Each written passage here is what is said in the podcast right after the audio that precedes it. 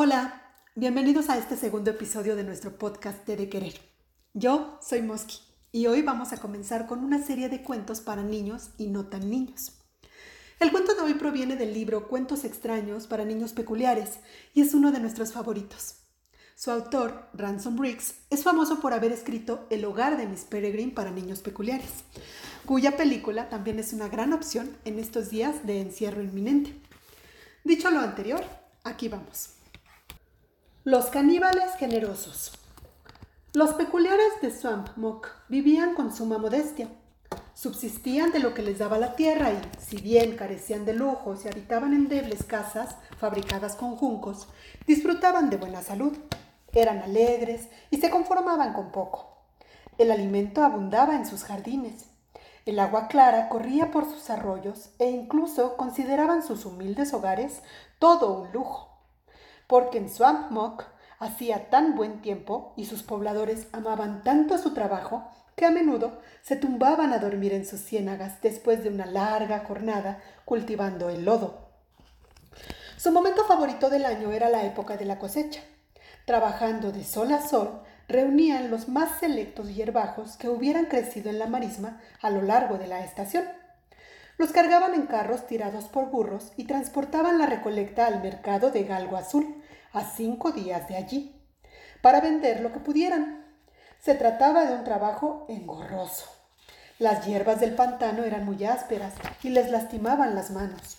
Los burros eran malhumorados y no escatimaban en mordiscos. La carretera al mercado estaba sembrada de baches y atestada de bandidos. A menudo se producían lamentables accidentes, como aquel día en que el granjero Pullman, en pleno furor cosechador, le cortó la pierna a su vecino. El susodicho, el granjero Hayward, se disgustó tanto como cabría esperar. Pero los vecinos de Swampmock eran personas tan agradables que el asunto pronto quedó olvidado. No ganaban mucho dinero en el mercado, pero les bastaba para comprar artículos de primera necesidad, además de algunas raciones de pierna de cabra, y con ese manjar especial en el centro de la mesa, celebraban un festín bullicioso que duraba varios días. Aquel año, recién concluido el festival, cuando los aldeanos estaban a punto de regresar a sus tareas en el pantano, llegaron tres visitantes. Swampmock apenas recibía visitas, pues no poseía nada digno de visitar, y desde luego jamás había recibido a visitantes como aquellos dos caballeros y una dama vestidos de la cabeza a los pies con exquisita seda brocada montando a tres magníficos pura sangre árabes. Y si bien saltaba a la vista que los visitantes nadaban en la abundancia, estaban demacrados y se balanceaban con debilidad sobre sus enjolladas monturas. Maravillados por sus hermosos caballos y ropajes, los vecinos se apiñaron en torno a ellos, muertos de curiosidad. No se acerquen demasiado, advirtió la granjera Sally. A juzgar por su aspecto, podrían estar enfermos. Vamos de viaje a la costa de Serena, explicó uno de los visitantes, el único que, por lo que parecía, tenía fuerzas para hablar. Hace unas semanas nos abordaron unos bandidos y si bien conseguimos escapar, ya no supimos encontrar el camino. Llevamos cabalgando en círculo desde entonces, buscando la vieja carretera romana. La carretera romana se encuentra a buen trecho de aquí, informó la granjera Sally. Igual que la costa de Serena, añadió el granjero Pullman. ¿A qué distancia? preguntó el visitante. A seis días a caballo, respondió la granjera Sally. No lo conseguiremos. suspiró el hombre con expresión sombría. En ese instante, la dama de la túnica de seda se desplomó en la silla y cayó del caballo. Los vecinos, conmovidos a pesar de sus temores al contagio, llevaron a la postrada dama y a sus compañeros a la casa más cercana. Les ofrecieron agua y los acomodaron en colchones de paja, y un montón de campesinos los rodearon para ofrecerles ayuda. Apártense, ordenó el granjero Pullman. Están agotados, necesitan descansar. No, necesitan un médico, dijo la granjera Sally. No estamos enfermos, informó el visitante. Tenemos hambre. Agotamos nuestras provisiones hace una semana y no hemos probado bocado desde entonces. La granjera Sally se preguntó por qué unas personas tan ricas no habían comprado alimentos a algún otro viajero por el camino, pero era demasiado educada para preguntar. En cambio, ordenó a unos cuantos chicos del pueblo que fueran a buscar sopa de hierbajos, pan de mijo y las piernas de cabra que habían sobrado del festival. Pero los visitantes rechazaron la comida. No pretendo ser descortés, declaró el hombre, pero no podemos comer eso. Lamentamos no poder ofrecerles nada más que este humilde festín, se disculpó la granjera Sally. Imagino que estarán acostumbrados a banquetes dignos de un rey, pero es todo lo que tenemos. No, no es eso, repuso el hombre. Cereales, verdura, carne animal. Nuestros cuerpos sencillamente no digieren esos alimentos, y si nos obligamos a comerlos solo nos harán más débiles. Los aldeanos no entendían nada de nada. Si no pueden comer cereales, ni verduras, ni animales, preguntó el granjero Pullman, ¿qué pueden comer? Personas, aclaró. Todos en la casa pequeña retrocedieron un paso. ¿Nos están diciendo que son ustedes caníbales? dijo el granjero Haycourt. Por naturaleza, no por elección, respondió el hombre, pero sí. Tranquilizó a los temerosos lugareños, alegando que tanto ellos como sus paisanos eran caníbales civilizados y que jamás mataban a personas inocentes. Ellos y otros como ellos firmaron un pacto con el rey en el que se comprometían a no secuestrar ni matar a nadie contra su voluntad. A cambio, les dejarían comprar a precios desorbitados los miembros amputados por accidente y los cuerpos de criminales ahorcados. Unos y otros conformaban la totalidad de su dieta. Ahora iban de camino a la costa de Serena, porque era esa zona de toda Inglaterra la que ostentaba la tasa más alta tanto de accidentes como de ahorcamientos. De ahí que la comida fuera relativamente abundante, aunque no exactamente copiosa. Si bien los caníbales nadaban en la abundancia en aquellos tiempos, casi siempre pasaban hambre. Su absoluto respeto a la ley los había condenado a vivir en perpetua desnutrición, eternamente atormentados por un apetito que rara vez podían saciar y por lo que parecía, los caníbales que acababan de llegar a Swampmock, muertos de hambre y a varios días de serena, estaban condenados a morir. Los aldeanos de otras comarcas, peculiares o no, al conocer la historia se habrían encogido de hombros y los dejaban abandonados a su suerte.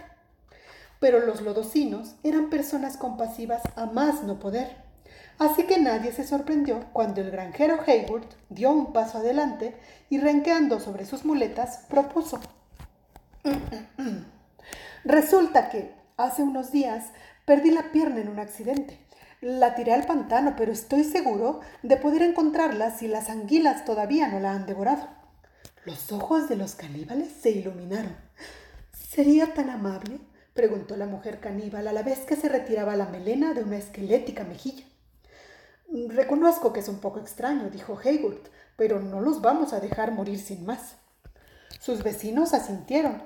Haywood cogió hasta el pantano, encontró su pierna, ahuyentó a las anguilas que la estaban mordisqueando y se la sirvió a los caníbales en una fuente. Uno de los hombres caníbales le tendió a Haywood un saquito rebosante de dinero. ¿Y esto qué es? preguntó el granjero. El pago por la comida, repuso el caníbal la misma cantidad que nos cobra el rey. No puedo aceptarlo, rehusó Haywood, pero cuando intentó devolver la bolsa, el caníbal se llevó las manos a la espalda y sonrió. Es lo justo, dijo, nos ha salvado la vida. Los vecinos se retiraron con discreción cuando los caníbales se dispusieron a comer. El granjero Haywood abrió el saquito, miró el interior y palideció un poco. Jamás en toda su vida había visto tanto dinero. Los caníbales pasaron los días siguientes comiendo y recuperando fuerzas. Cuando por fin estuvieron listos para emprender el viaje a la costa de Serena, ahora por el camino correcto, el pueblo completo acudió a despedirlos. Cuando los caníbales vieron al granjero Haywood, se fijaron en que ya no se ayudaba de las muletas. No lo entiendo, exclamó uno de los caníbales, estupefacto. ¿No nos habíamos comido su pierna? En efecto, dijo Haywood, pero los peculiares de Swampmock recuperan las extremidades cuando las pierden. El caníbal lo miró con una expresión extraña y se dispuso a decir algo más, pero luego cambió de idea. Montó en su caballo y se alejó con los demás. Pasaron las semanas. Los vecinos de Swampmock retomaron su vida normal. Todos menos el granjero Haywood. Estaba como ausente y pasaba buena parte del día inclinado sobre su palo de escarbar mirando el pantano. Pensaba en el saquito que había escondido en un hoyo. ¿Qué iba a hacer con tanto dinero? Sus amigos le sugerían una idea tras otra. Te podrías comprar un armario lleno de hermosos ropajes, propuso el granjero Bettelheim. ¿Y para qué? replicó el granjero Haywood. Me paso el día trabajando en los pantanos, se estropearían. Te podrías comprar una biblioteca entera de buenos libros, sugirió el granjero Hegel. Pero si no sé leer, respondió Haywood, ni yo ni ningún habitante de Swampmock. El granjero Beclar salió con la propuesta más absurda de todas. Deberías comprarte un elefante, dijo, y usarlo para llevar las hierbas al mercado. Pero se comería todas las hierbas antes de que yo pudiera venderlas, alegó Haywood con impaciencia. Me gustaría gastarlo en arreglar mi casa. Los juncos apenas me protegen del viento y en invierno se cuela el aire por todas partes. Podrías empapelar las paredes con el dinero, propuso el granjero Anderson. No seas idiota, opinó la granjera Sally. Solo cómprate una casa nueva. Y eso fue exactamente lo que hizo Haywood. Se compró una casa de madera, la primera que se había construido jamás en Swampmock. Era pequeña, pero sólida mantenía el viento a raya e incluso poseía una puerta que se abría y se cerraba sobre sus bisagras. El granjero Haywood estaba muy orgulloso y su casa era la envidia de todo el pueblo. Pocos días después llegó otro grupo de visitantes. Eran cuatro, tres hombres y una mujer. Y como vestían con exquisiteces y montaban caballos árabes, los vecinos del pueblo adivinaron al instante quiénes eran caníbales respetuosos de las leyes procedentes de la costa de Serena. Estos caníbales, sin embargo, no parecían famélicos. De nuevo los aldeanos se apiñaron a su alrededor para admirarlos.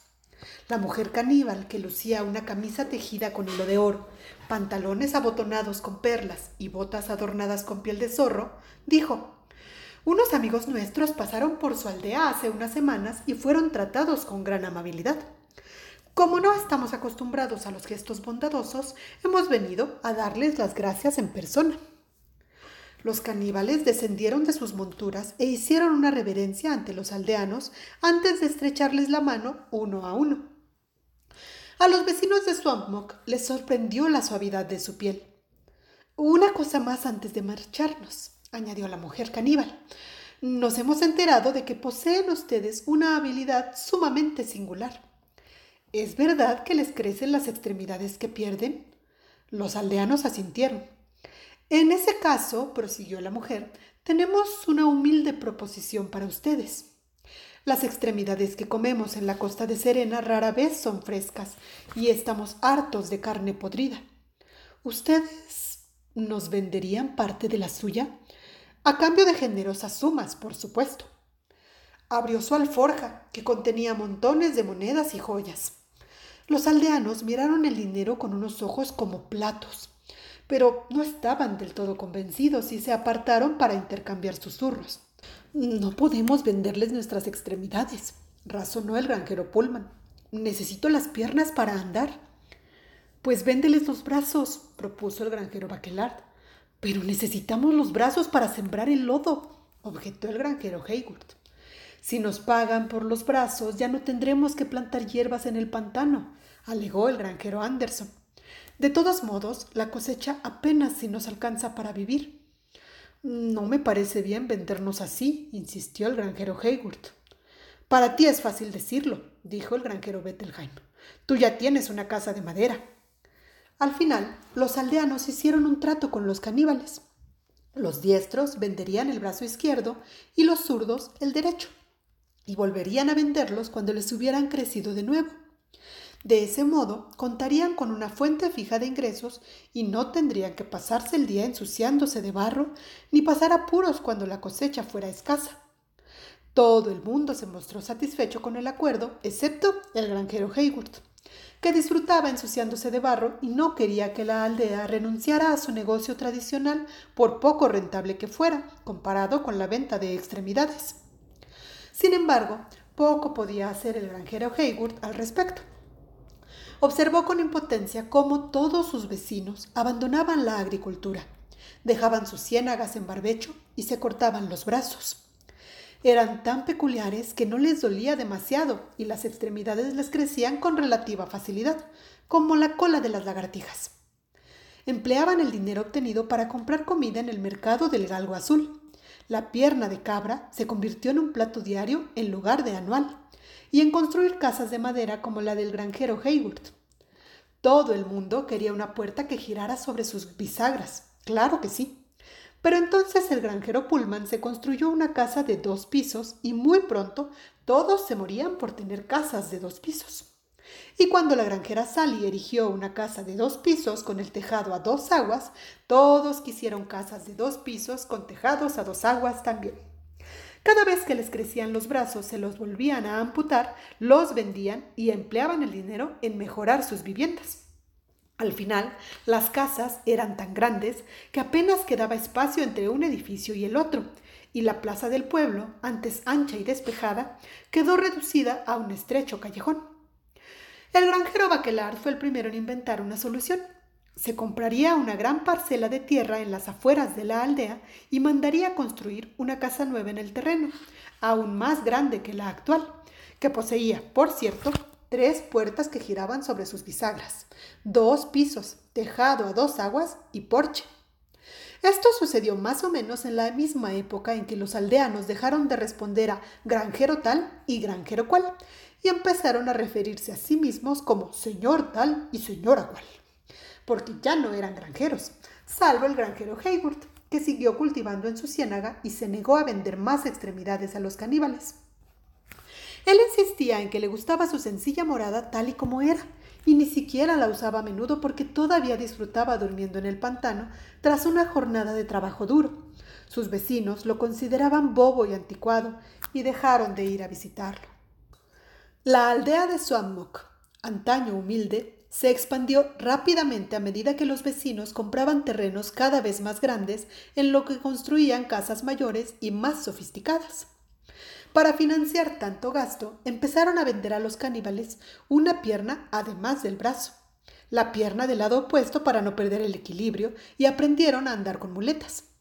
Los caníbales, cuyo apetito parecía ser tan insaciable como inagotable su riqueza, estaban encantados.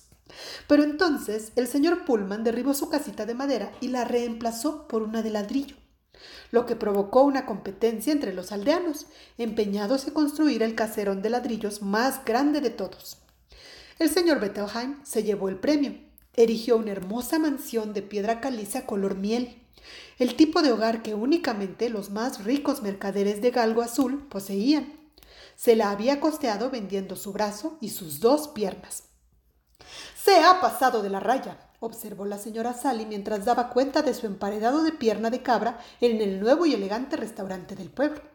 Sus amigas le dieron la razón. ¿Cómo piensa disfrutar de su casa de tres pisos? observó la señora Wanamaker, si ni siquiera puede subir las escaleras. En aquel preciso instante entró el señor Bettelheim en el restaurante, en brazos de un tipo fortachón procedente de una aldea de los alrededores. He contratado a un hombre para que me ayude a subir y bajar las escaleras y me lleve allá donde quiera ir, declaró con orgullo. No necesito piernas. Las damas se quedaron pasmadas, pero no tardaron nada en vender las piernas a su vez, y muy pronto las casas del pueblo fueron derribadas para ser reemplazadas por gigantescas propiedades de piedra caliza. Los caníbales a estas alturas habían abandonado la costa de Serena para vivir en los bosques cercanos a Swampmock. Ya no había razón para subsistir de una dieta frugal a base de criminales ahorcados y extremidades amputadas accidentalmente. Siendo la carne de los aldeanos más fresca, más sabrosa y mucho más abundante que nada de lo que pudiera ofrecerles Serena. Sus casitas del bosque eran modestas, por cuanto les pagaban sumas enormes a los aldeanos, pero los caníbales se daban por satisfechos. Preferían mil veces vivir en cabañas con la barriga llena que pasar hambre en mansiones. Cuanto más dependían mutuamente los aldeanos y los caníbales, más crecían sus respectivos apetitos. Los caníbales engordaron. Habiendo saboreado una y mil veces todas las recetas de brazos y piernas que poseían, empezaron a preguntarse a qué sabrían las orejas de los vecinos de Swapmok.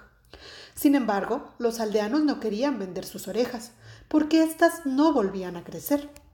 Hasta que el señor Bacalard, en brazos de su fornido criado, visitó en secreto a los caníbales del bosque y les preguntó cuánto estarían dispuestos a pagar. La ausencia de las orejas no le impediría oír bien, razonó, y por más feo que quedara, la lujosa mansión de mármol blanco que planeaba construir con las ganancias sería lo suficientemente bella para compensar.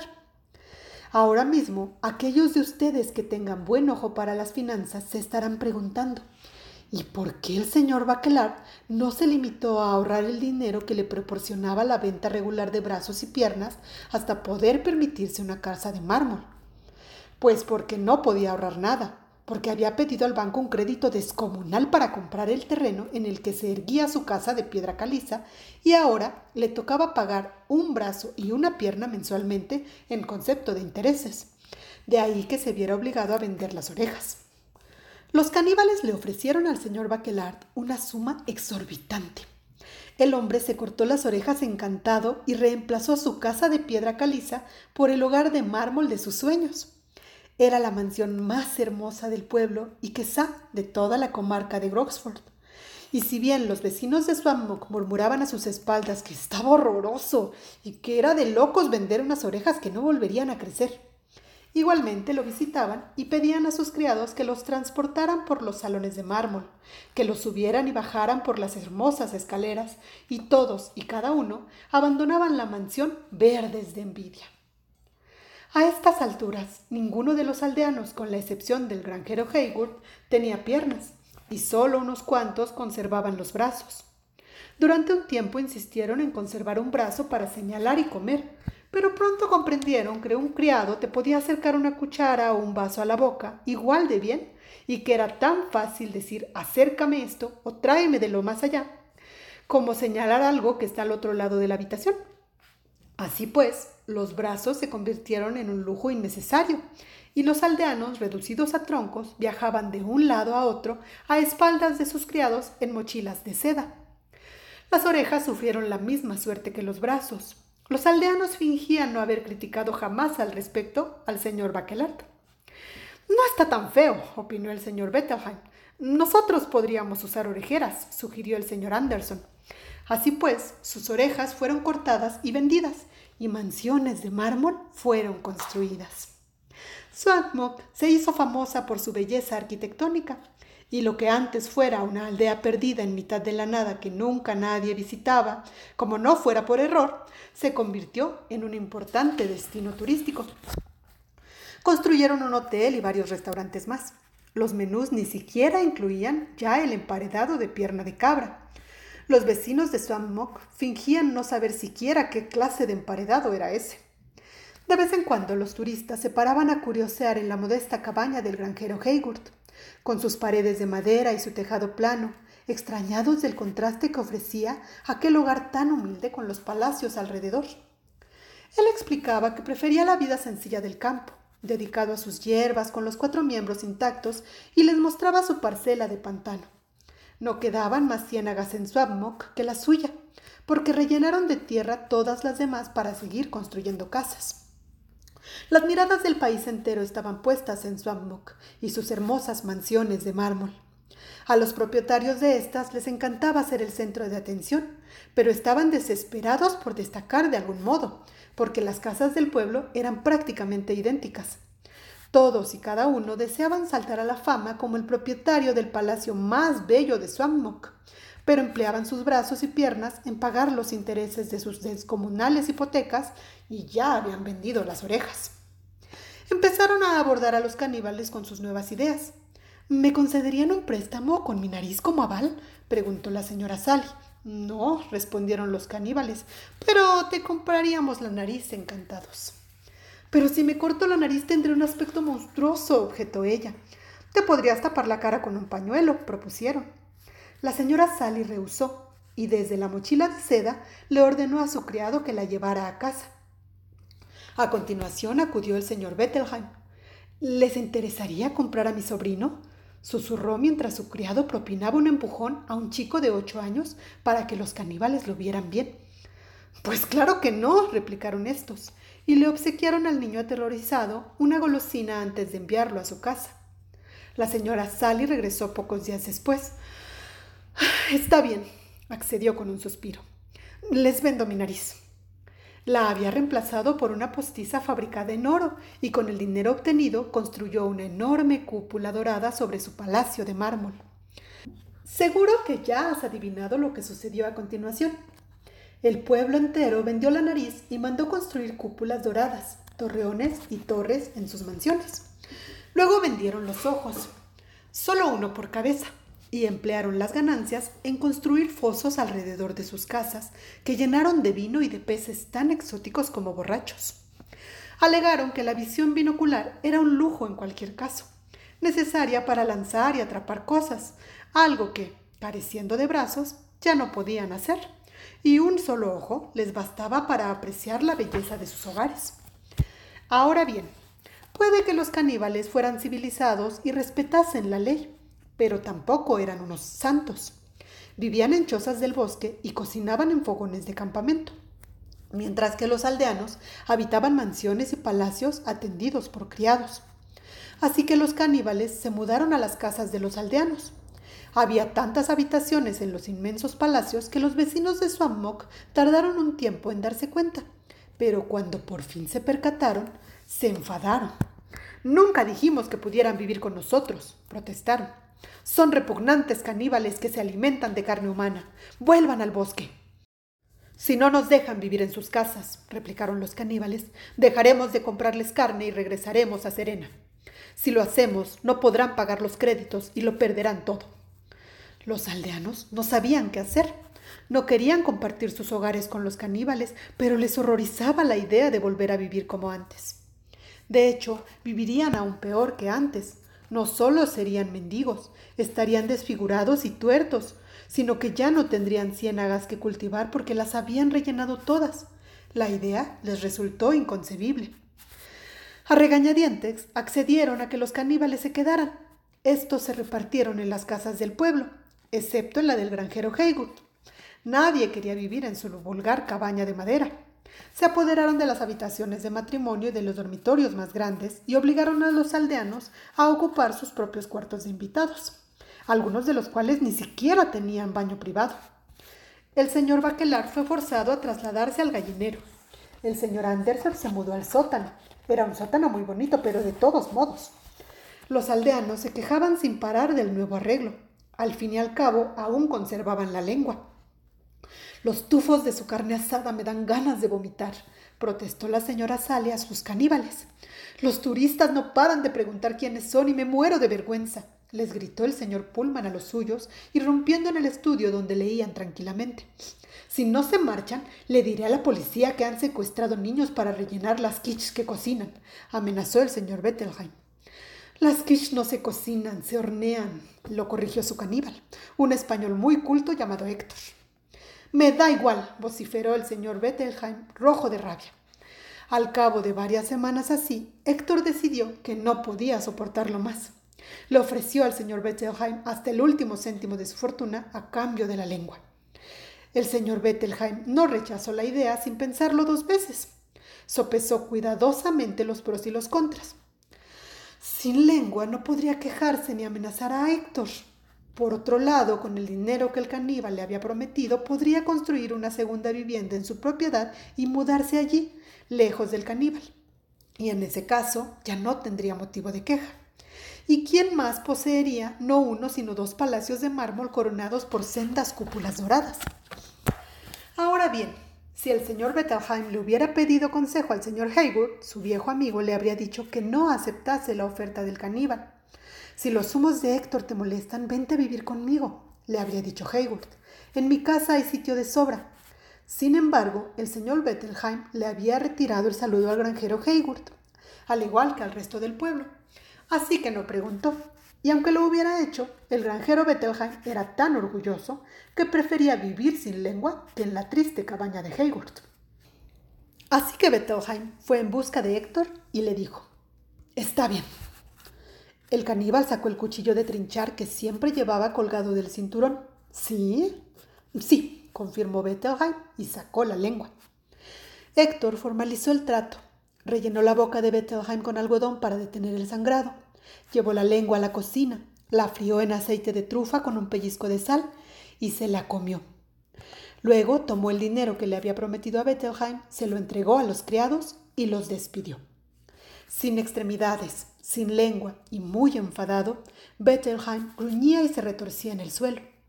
Héctor lo recogió, lo trasladó al exterior y lo ató a una estaca en una zona sombreada del jardín trasero. Le proporcionaba agua y comida dos veces al día, y como si fuera una vid, Bettelheim daba brazos y piernas para que Héctor se los comiera. El caníbal sentía una pizca de lástima por Bettelheim, pero no demasiada. Al cabo de un tiempo se casó con una buena chica caníbal y juntos crearon una familia caníbal que se alimentaba del peculiar del jardín trasero. Ese fue el destino de los vecinos de Swampmook, de todos menos del granjero Haywood, que conservó sus extremidades, vivió en su casita y cultivó hierbas como llevaba haciendo toda la vida. No molestó a sus nuevos vecinos y tampoco estos lo molestaron a él. Haywood tenía lo que necesitaba y ellos también. Y vivieron felices por siempre jamás. Esperamos que les haya gustado esta historia. Por favor, escríbanos en nuestras redes, Twitter, arroba de querer y Facebook, editorial TDQ, y díganos qué otros cuentos les gustaría que leyéramos. Muchas gracias por escucharnos. Les dejo un abrazo muy grande, 100% libre de virus. Felices letras.